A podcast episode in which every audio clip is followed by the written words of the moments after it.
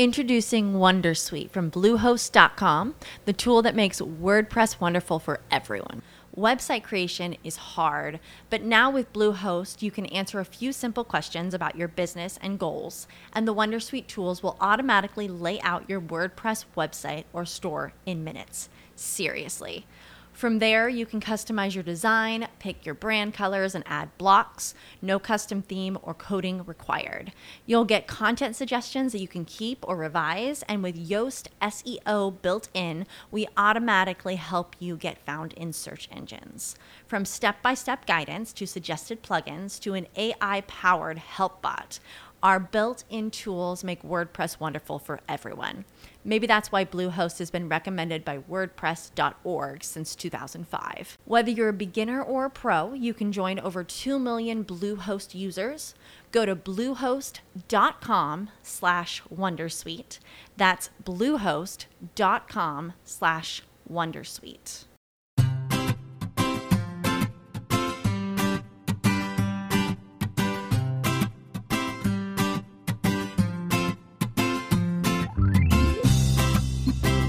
Bienvenidos al capítulo 113 de Perspectiva, un podcast de Milcar FM donde analizamos cada semana todas las decisiones y estrategias de las empresas que nos rodean.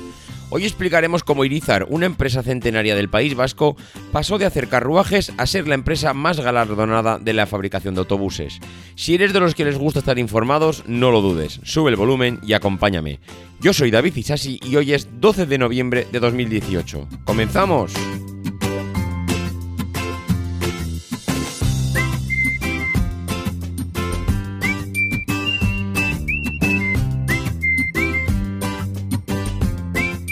Muy buenas a todos, ¿cómo estamos? Pues como podéis escuchar, algunos no muy bien.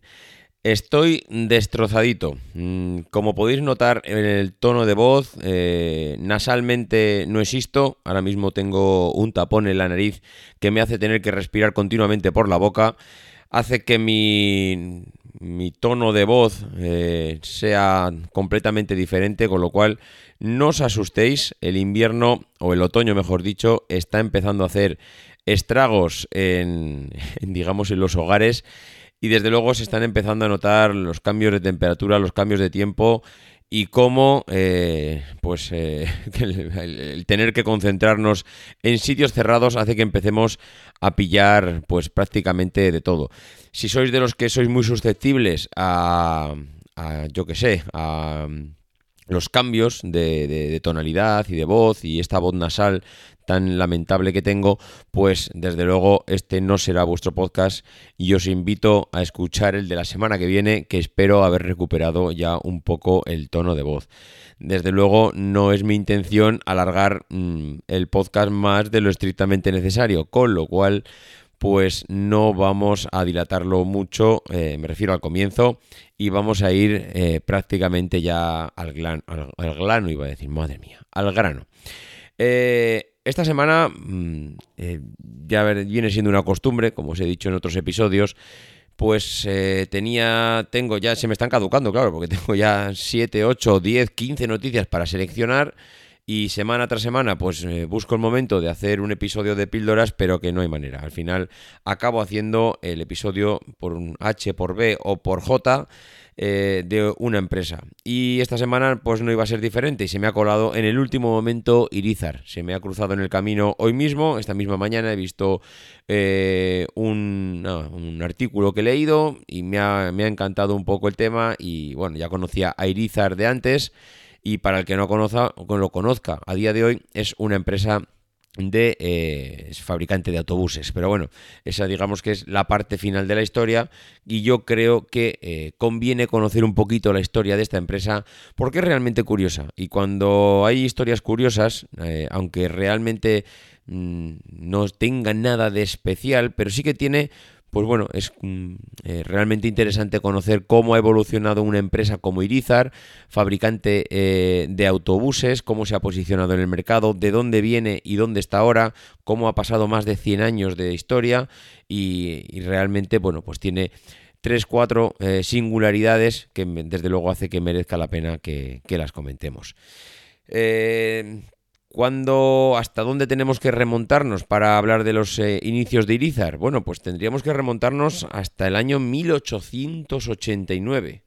La verdad es que hay pocas empresas de las que hayamos tratado en perspectiva que tengan que retrasarse tanto en el tiempo. Normalmente eh, hay muy pocas empresas que tengan más de 10, 20 años, ya no te digo más de 30, 40 es prácticamente una exclusividad el que una empresa eh, tenga más de 100 años. Bueno, pues en este caso la tiene. Irizar nace en el año 89, no del 1900, sino de 1889, y es eh, su fundador, eh, un emprendedor de Guipúzcoa, José Antonio Irizar, quien decide evolucionar desde la fabricación de herrajes y carruajes al mundo de transporte de, pasajeros.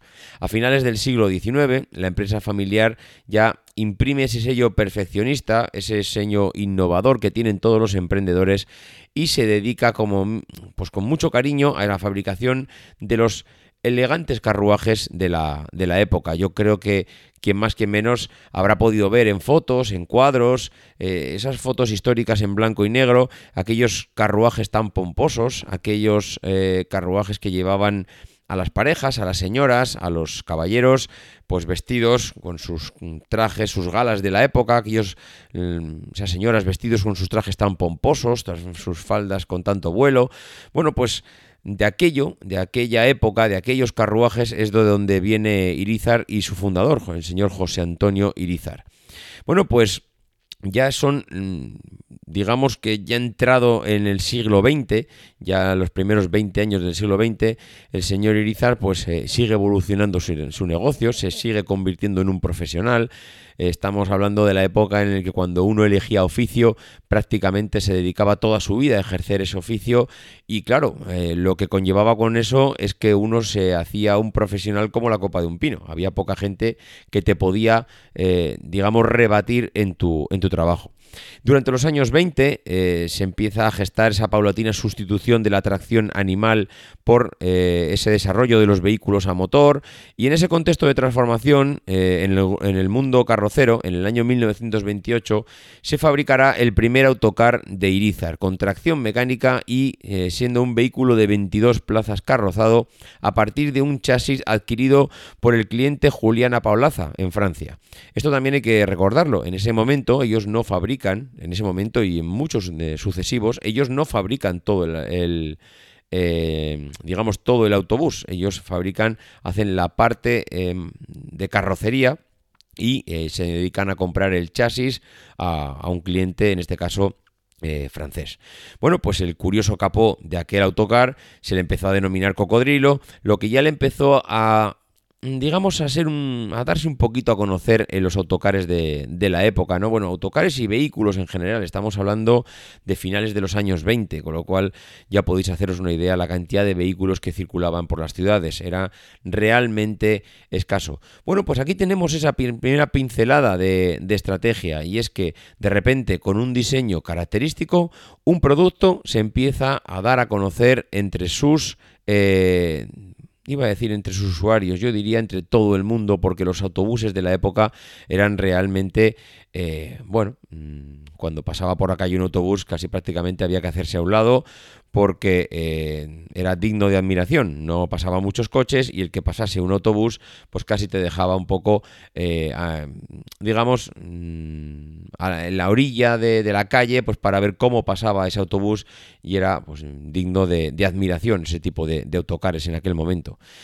Bueno, pues en el año 48 se incorpora ya el metano a los autocares y se lanza ese primer vehículo semimetálico eh, que está fabricado artesanalmente, lo que supone pues un, ya un paso adelante en cuanto a diseño e innovación en el mercado.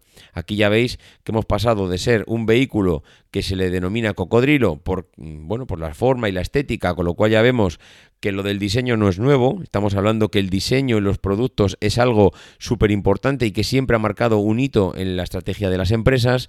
Y vemos nuevamente como 20 años más tarde, en el 28, el 48, ya veis que los saltos que damos aquí son de 20 en 20, pues... Eh, no solo ya eh, la forma del, del, autocar eh, pasa a ser algo, digamos, emblemático, sino que además los metales siguen siendo eh, algo característico, con lo cual los materiales sería ese segundo salto que le da a la empresa.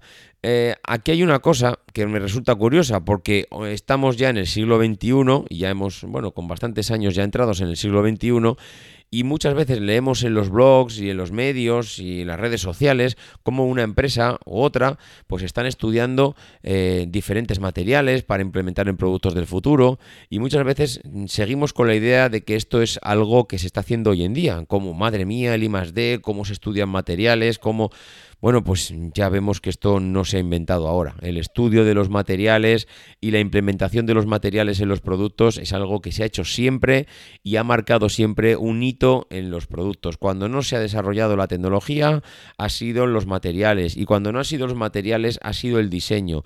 Es decir, que un producto tiene que estar en permanente evolución para que los usuarios lo perciban como algo que sigue mejorando en el tiempo, de una manera o de otra. Bueno, pues en el año 50 se crea la primera Rubia, que es lo que le llaman ellos Rubia, que es una furgoneta de estilo ranchero, con un diseño ya elegante, que ya también es adelantada a su tiempo, y que un año después se fabrica el primer autocar de doble piso, causando ya un gran impacto por esas novedades en el diseño y acabados. Ya veis que nuevamente eh, volvemos a hablar de ese restyling por el diseño, por los acabados, que mm, siempre, siempre, siempre a las personas nos llaman la atención. En el año 52, y ya veis que aquí estamos hablando de prácticamente un año de diferencia, se da un nuevo paso con la ampliación de la estructura, ampliación no, con la aplicación de la estructura semimetálica al carrozar un bastidor de la firma alemana Bushing. Aplican por primera vez un armazón de madera que está dotado con uniones metálicas y lo cubren exteriormente con chapa este autobús urbano de un piso y, ya introducía algunas de las innovaciones propias eh, de ese buen hacer que tenían los hermanos Irizar. Y ya veis que aquí mezclan un poco todo, mezclan los materiales antiguos, que es la madera, con el bastidor, con la chapa. Digamos que aquí pues siguen haciendo esa mezcla de todo, de todo el producto y siguen desarrollando el producto básicamente con el perfeccionamiento y la profesionalidad al trabajar los materiales.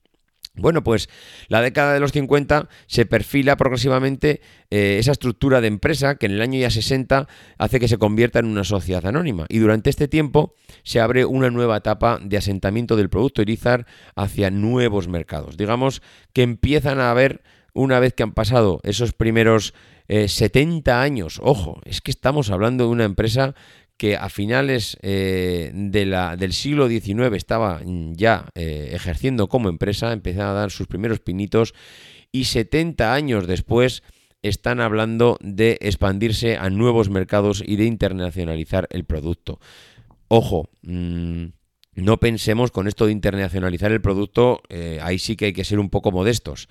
Estamos en los años 50, principios de los 60. La palabra internacionalizar un producto, digamos que es muy amplia y demasiado grande para lo que en aquella época se podía hacer a nivel de comunicaciones y transporte. Pero bueno, eh, además de empezar a fabricar los primeros autocares para clientes ya del País Vasco, porque Irizar es una empresa del País Vasco, empieza a expandirse pues hacia lo que, bueno, digamos es su internacionalización, que es irse a Madrid, irse a, Barcelona, irse a Málaga, irse a Sevilla y la importancia del diseño se empieza a palpar ya en el año 56, cuando incorporan ese primer nuevo bastidor procedente de Pegaso y que además tiene un motor diésel. Bueno, pues eh, a pocos kilómetros de Ormaiztegui, en Mondragón, se vive en aquella época ese despegue del cooperativismo industrial en el País Vasco, esa filosofía que los hermanos Irizan adoptan para involucrar al trabajador en el futuro de la empresa otorgan al socio eh, derecho a participar en su gestión y es en el año 63 cuando Iriza se convierte en una cooperativa formada por 60 cooperativistas, una transformación que le permitió continuar en una apuesta por la innovación y el desarrollo del producto. Es verdad esto es un hito importante. Recordemos que las cooperativas del País Vasco, ese modelo cooperativo, eh, hace que el, socio trabajador, no solo socio, sino que tiene que ser trabajador, eh, participe de la empresa, tenga una participación en la empresa, poniendo una parte de capital. Eso hace que, aparte de trabajar, si la empresa tiene beneficios, ya eh, digamos que obtiene parte de esos beneficios cuando acaba el año o si tiene pérdidas lamentablemente tiene que eh, compartir esas pérdidas como socio trabajador. Porque cuando una persona es trabajadora tiene su nómina pero cuando es también es socia de la empresa digamos que participa de sus beneficios o de sus pérdidas. Bueno pues eh, en el año 64 eh, desarrolló el modelo unificado y en el 67 se, carrozaron los que ellos denominaron trigotos, presentados en el catálogo de Irizan como Dinam, que fue en el 69 cuando, eh, digamos que eh, presenta ese modelo plenamente identificado como denominado o digamos con nombre en su catálogo de Dinam. Bueno, pues es el año 69 cuando Iriza presenta ese modelo ya, pues eso, en el mercado y los estándares, eh, digamos, los autobuses estándares contaban con ventilación por medio de una claraboya en el techo, ventanas laterales, con una luna superior corredera, mientras que la versión de lujo contaba con aire acondicionado mediante un equipo auxiliar. Ya veis que aquí ellos también empiezan a diversificar la marca. Hacen un autobús eh, que tiene... Mm, aire acondicionado, y le pondría todas las comillas del mundo, porque sería un aire acondicionado eh, natural, es decir, una claraboya arriba, ventanas laterales, una luna eh, superior corredera, mientras que su autobús de lujo ya empiezan a, diversificar y empiezan a estructurar un portfolio de, su producto, tiene eh, un aire acondicionado mediante ya equipos industriales auxiliares. Bueno, pues es en el año 70 cuando se fabrica ese primer autocar eh, en el mercado estatal con aire acondicionado de serie y ya supone un despegue pues, bastante importante en Irizar y se empieza a diferenciar eh, como carrocero de vehículos de alta gama. Esto lo empieza a posicionar eh, en el mercado como ya un referente. parece una tontería, pero es importante saber y ubicarte dentro del mercado en qué parte del mercado estás. Ellos ya con esa estrategia de mm, digamos que incorporar a sus vehículos cada vez más tecnología y seguir avanzando y seguir avanzando. Estamos hablando que estamos en los años 70, llevan ya 90 años de historia, 90 o 80, 80 años de historia eh, claro, en 80 años de historia, si tú, a poco que hayas querido invertir en tecnología, en innovación, en desarrollo de producto, en, digamos, mm, seguir desarrollando tus conocimientos e implementándolos en un producto, claro, son mucha experiencia y desde luego se tiene que notar en el producto. Y a ellos se les notó, a ellos se les notó porque empezaron a diferenciarse del resto y empezaron a ubicarse dentro de esa mm, gama alta. Bueno, pues la importancia del Dinam queda avalada por el hecho de que salta al mercado en el año 69 para que en el año 70 ya había sido versionado por seis importantes carrocerías estatales.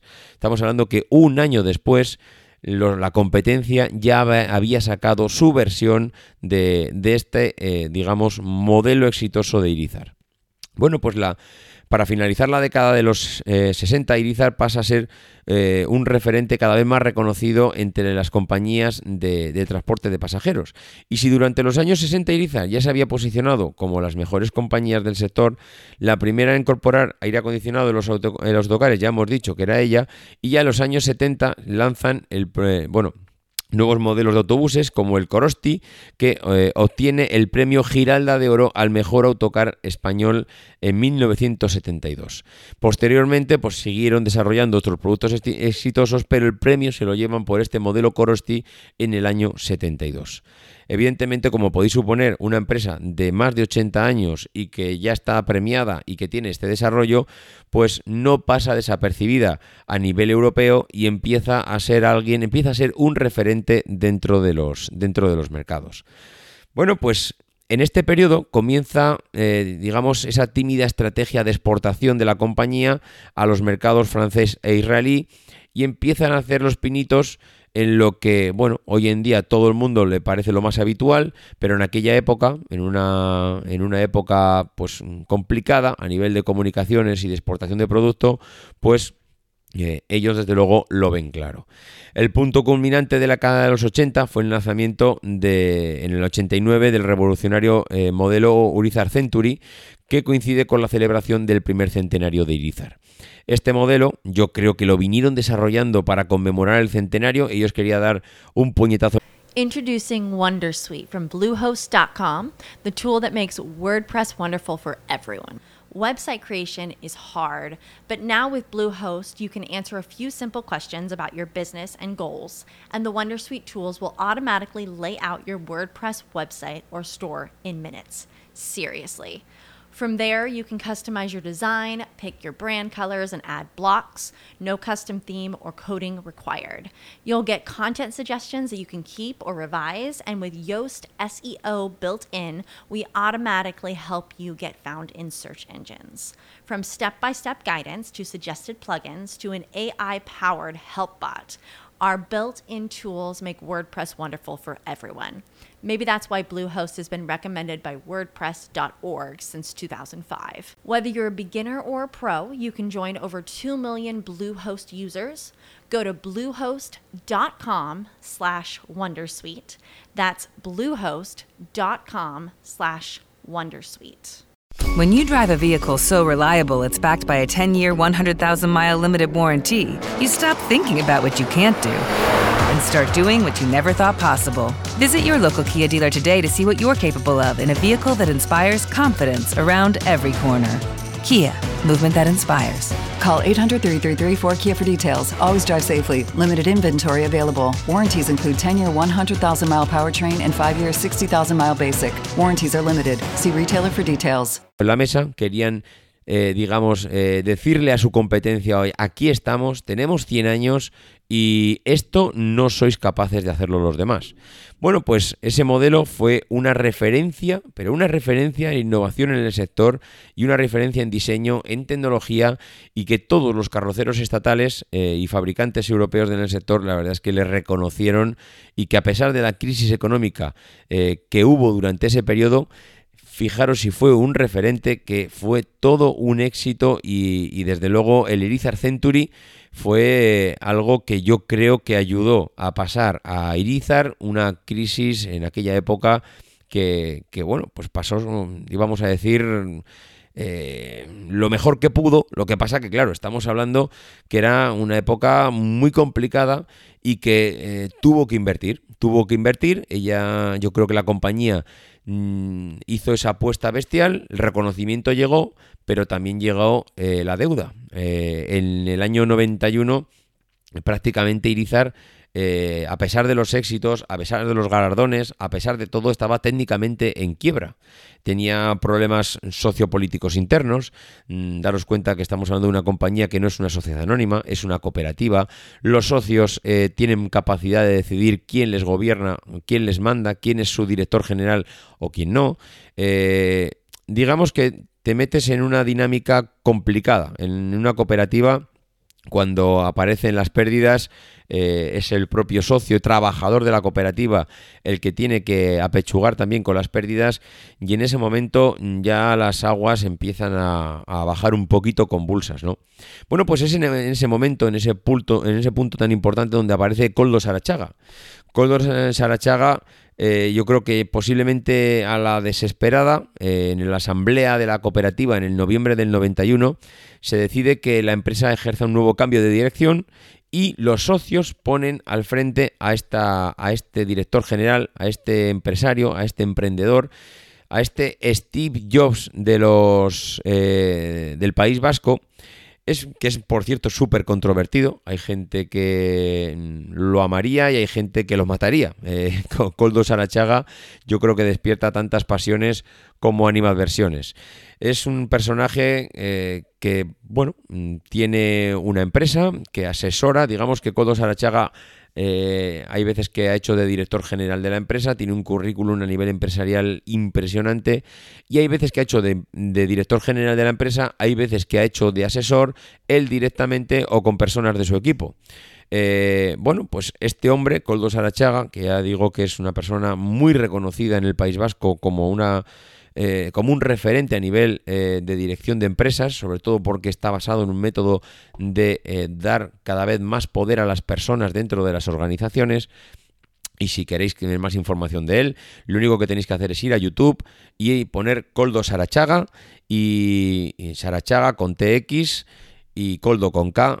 Pues eh, ponéis Coldo Sarachaga en YouTube y podéis ver allí mm, pues, diferentes charlas que ha hecho y es de estas empresas que te guste o no te guste lo que dice, lo que sí que está claro es que, mm, digamos, que te gusta escuchar el mensaje y que te deja... Mm, eh, digamos, enganchado durante el rato que está hablando. Luego, te gustará lo que dice o no te gustará, pero engancha. Eh, bueno, pues eh, llega Coldo Sarachaga a Irizar e instaura de inmediato, mm, visto las pérdidas que tenían prácticamente casi mil millones de las antiguas pesetas, digamos que instaura de inmediato un duro plan basado principalmente en dos, yo diría que en tres puntos, aunque en los medios he podido ver que decían que eran dos, que era uno, identificar y suspender las ventas de aquellos mercados de exportación donde no existe un margen bruto positivo, es decir, en un momento como en el que nos encontramos, eh, apostar por la expansión está bien, pero no nos podemos permitir el lujo de apostar más. Mm, si da beneficios, pues nos quedamos. Si ya no da beneficio, automáticamente nos vamos. El segundo punto sería equilibrar el conjunto de trabajadores con respecto a las ventas y al inmovilizado de la compañía, lo cual ya le supone coger a 65 personas y recolocarlas dentro del grupo Mondragón. Esto es algo que él lo puede hacer porque el Grupo Mondragón es un conglomerado de empresas que eh, digamos que tiene la posibilidad de que cuando a una empresa le va mal hay bueno hay una forma de recolocar en otra empresa del grupo eh, a este socio de la empresa y él lo que hace es coge a 65 trabajadores los recoloca en otras empresas del grupo y digamos que equilibra las ventas que tiene con el número de personas que trabajan en la empresa. Esto es importante. En una cooperativa los socios eh, tienen, bueno, pues tienen el, puesto de trabajo asegurado, pero claro, si van mal las cosas, tú tienes que mantener allí a, ese número de socios. Con lo cual, eh, digamos que no es tan fácil como una sociedad anónima cuando eh, bajan las ventas, bajan los beneficios, ajustas el número de personas. Eso no lo puedes hacer en una cooperativa porque las personas tienen que mantenerse, pero claro, eh, en un momento como el que tenía esta gente, lo que hicieron es no despedimos a las personas, sino que las recolocamos en otras empresas del grupo. Bueno, pues este plan es un auténtico éxito. Códolos Sarachaga va a estar en Iriza durante los próximos 14 años y eh, se consiguen beneficios en los dos meses siguientes. Buscan la internalización como una estrategia de crecimiento y en dos años, eh, digamos que doblan la producción a más de 700 autocares en el año 1994. Eh, y también lo que hacen una cosa es especializar en un solo producto. Es decir, oye, de todo esto que tenemos, ¿dónde sacamos el mayor número de beneficios? Al final, claro, es evidente, si tenemos pérdidas, vamos a ver dónde están entrando realmente los euros. Porque si dedicamos los esfuerzos a algo que realmente no nos es rentable, vale, estaremos ganando algo de dinero, pero el esfuerzo que estamos dedicando a esto y la rentabilidad que estamos obteniendo no va acompasado. Bueno, pues digamos que se centran en los autocares de lujo y encuentran eh, una mayor fiabilidad y por tanto fidelizan a sus clientes en este sector.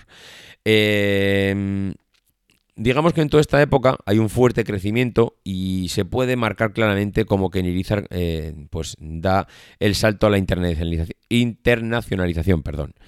Eh, en el año 94 comienzan a colaborar con Scania para los mercados europeos, lo que inicia una colaboración con Scania UK, que va ampliándose a todos los países y hace posible eh, que lleguen a fabricar, acordaros de la cifra que era antes 700, 1.500 carrocerías al año para eh, Europa de la mano de Scania.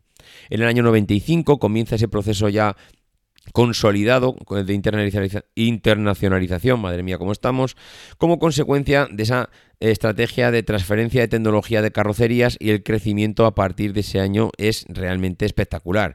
China es el primer y más ambicioso proyecto y objetivo que tienen y en el año 97 se constituye Iriza Magreb en Marruecos, en el año 98 se implementa la planta de Brasil y siguieron por Latinoamérica y en ese mismo año se inaugura la planta de Irizar en México, con lo cual estamos, nos plantamos en el 2001 con una expansión internacional que eh, es Mm, vamos, una auténtica mm, burrada y que además se consolida, o sea, se consolida, llega a, culminar con la planta de la India y tres años después Iriza desembarca en Sudáfrica. No sé si merece la pena repetirlo, pero es que realmente hemos hablado de Marruecos, Brasil, Latinoamérica, México, India, Sudáfrica, esto en 15 años. Mm, es que es una auténtica, bueno, 15 años, ¿qué, digo 15 años? Seguramente en, en 10 años. Esto es una auténtica barbaridad. En 10 años, lograr esta internacionalización, mm, de verdad que hay que reconocerle a esta gente un mérito, eh, pero enorme. ¿eh? Eh, tienen también un crecimiento además en Ormaistegui, en, la ubicación, eh, digamos, matriz de la, de la empresa, un crecimiento bestial. llegan a fabricar esas más de 1.500 carrocerías, lo cual ya supone, vamos, es que se les salían los, las carrocerías por las orejas. Y además en el año 2001 se lanza al mercado el Irizal PB, que es el autocar del año en España y que además eh, recibe un, premio. En el año 2007 ya amplían la gama de productos presentando el Irizar eh, i4 y eh, en la actualidad, aunque es verdad que ya no está presente en China ni en la India, porque parece que no el mercado no estaba muy alineado con la estrategia del grupo, es verdad que aquello sirvió para internacionalizar la marca durante, durante un montón de años. ¿no? En el año 2009, que ya estábamos en plena crisis en este país, se lleva a cabo una revolución estratégica en Irizar y se toma la decisión de convertirse en fabricante de autocares integrales.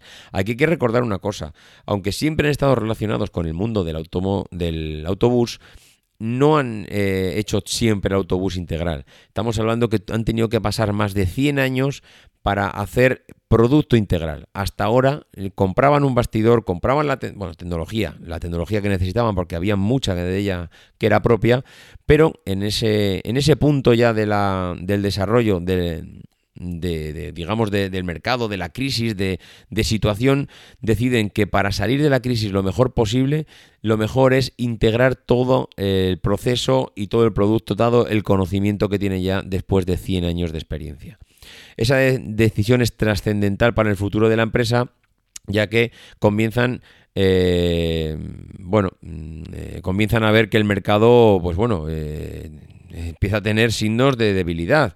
Y claro, la mayoría de las empresas están desapareciendo y ellos lo que hacen es fortalecer en un momento tan delicado y crecer nuevamente hasta, hasta cifras históricas. Además, en paralelo, hacen una apuesta por la diversificación industrial y la tecnología, haciendo, pues, digamos, eh, una implantación lo más rápido posible en todas esas estrategias de internacionalización, eh, integración de todo el proceso de fabricación y de todo el producto, fabricando de principio a fin el autocar y diversificando, eh, digamos, esas líneas de producto que tenían lo más, lo más rápidamente posible. Bueno, pues en ese afán de diversificar, eh, se, lanzan a adquirir diferentes empresas que le permiten disponer de más soluciones tecnológicas necesarias para desarrollar autocares integrales. Y, bueno, al final ellos lo llevan en el, ADN, esa esencia de desarrollo y de evolucionar con el producto, y se dan cuenta en la crisis que, oye, que si aquí pasa algo, nos, es que nos quedamos vendidos porque tenemos todo apostado en a este mismo número. Con lo cual, hacen esa, eh, ese ejercicio de diversificación del negocio. Eh, al final, bueno, ¿en qué consiste esa diversificación? Bueno, pues eh, hacen una compra de empresas, en, digamos en unas líneas muy claramente definidas, incorporan, por ejemplo, al, el grupo Gema Energy, incorporan Datic, Datic perdón, incorporan Alconza, que se dedican a la electrónica de potencia, a las soluciones e inteligencia de servicios y tecnológicos en el transporte, a la maquinaria eléctrica rotativa, es decir, eligen tres, cuatro líneas de diversificación, evidentemente relacionadas con lo suyo, que les puede aportar primero diversificación y segundo tecnología.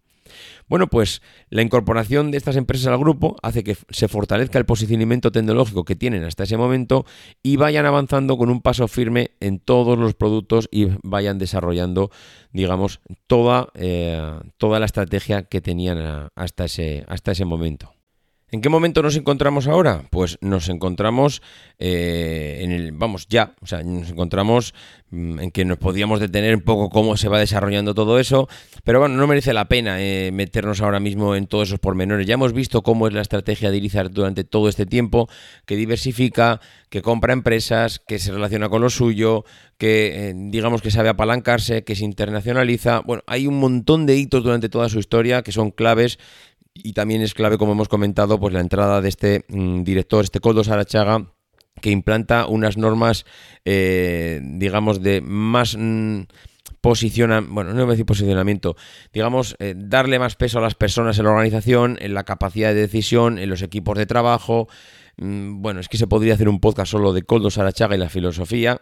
Y, eh, y sobre todo, bueno, nos plantamos en, en que eh, si vemos los últimos artículos eh, de cierres de, 2016, de cómo afrontan 2017-2018, pues nos damos cuenta de que los números son una auténtica eh, pasada. El año 2016 cierran con una facturación superior a 580 millones de euros, que ya supone un crecimiento del 5% con respecto al año anterior, que, que ya fue bueno, pero aún así todavía incrementan, claro, incrementan 30 millones, cierran el año 2015 superando los 550, eh, que ya también era un incremento de un 30%.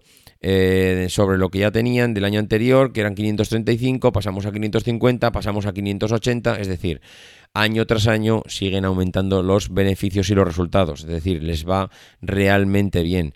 Están consolidando la estrategia con productos propios, autogares integrales, que es algo que decidieron, como hemos explicado antes, en el año 2009 y eh, supone que el 25% de la producción lo tienen en esos autocares en la empresa matriz. Eh, el mercado español de autocares interurbanos sigue creciendo, llegan a números históricos en este cierre de 2016 con una cuota de mercado del 40%, con lo cual, claro, 40%, eh, digamos, la parte premium en ese sector alto de, autocares, con lo cual, claro, cuando tienes el 40% del mercado, vamos, eh, o haces eh, otro tipo de cosas muy mal, o no puedes decir que realmente a la compañía le, esté yendo, le esté yendo mal. vamos, mm, no sé, no sé qué datos malos se puede dar de Irizar, las previsiones, no, he, no he conseguido sacar cierres de 2017, pero lo que sí que desde luego que estaba, eh, vamos, estaban planteando un crecimientos para el 2018, de hecho han recibido premios eh, en el 2018 importantes en su sector, eh, tienen producciones en México, tienen plantas de producción por medio mundo, con lo cual, bueno, pues la verdad es que se puede decir que Irizar es una de las empresas más importantes que tenemos en este país, que no es de las que sale continuamente en los periódicos, que no es de las que da de qué hablar, que no es, digamos, un sector de los que está todo el día en boca de todo el mundo, no es un sector tecnológico, no fabrican teléfonos, no fabrican, eh, no sé, cosas que, que realmente sean más tangibles, pero que fabrican autobuses, que los fabrican realmente bien, que han sabido tener eh, más de 100 años de historia y han sabido eh, nadar en muchas aguas, han sabido externalizar su producto y sobre todo seguir invirtiendo en, en futuro. Bueno, pues eh, la verdad es que yo agradecería que el podcast no se prolongara más por mi salud nasal. La verdad es que ya no sé si voy a poder aguantar más sin que sin que se me seque la boca, con lo cual Eh, por mi parte, nada más. Ya sabéis, los que conozcáis Iriza, los que queréis hacer algún comentario, porque seguramente me habré dejado cosas o algunas las habré dicho mal o de una manera igual eh, equivocada. Estoy seguro que gente de, la zona del País Vasco que conozca Irizar en profundidad puede ampliarnos esta información y darnos más datos de los que yo he podido dar aquí. Evidentemente, claro que de Irizar se podría hablar, no un podcast, 10 podcasts se podría hablar de Irizar. Pero bueno, yo creo que la información está, la he dado lo más condensada posible de toda la información que existe por ahí y, y bueno, espero que os haya parecido interesante. Ya sabéis, para hacer comentarios, para dudas, para cualquier sugerencia, para aportar información, en la página en la página web de perspectiva de perspectiva perdón emilcarfm. Eh, eh, madre mía cómo estamos emilcar.fm barra perspectiva el correo electrónico davidisasi.mac.com en twitter eh, arroba maxatiné y en el grupo de telegram que siempre surgen noticias como esta de Irizar porque esta de Irizar ha surgido hoy en el último momento en el grupo de Telegram y es de ahí de donde al final me he lanzado a hacer el episodio. Bueno, nada más, como digo todas las semanas, que nos escuchamos la semana que viene y que no dejéis de intentar ser uno de esos locos que hace lo imposible por cambiar el mundo.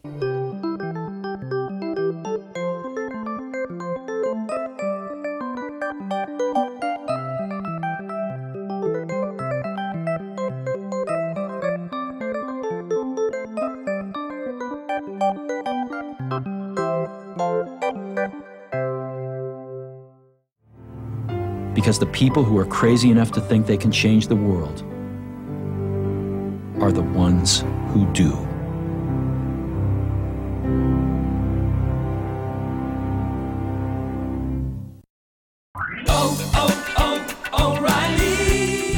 ¿Necesitas ayuda? En O'Reilly Auto Parts te ayudamos. ¿Necesitas algún consejo? Te aconsejamos. Nuestros profesionales en autopartes están siempre disponibles para ayudarte a encontrar lo que necesites. Excelente servicio al cliente es solo una de las ventajas que ofrece O'Reilly Auto Parts. Los profesionales en autopartes. Oh, oh, oh, O'Reilly Auto Parts.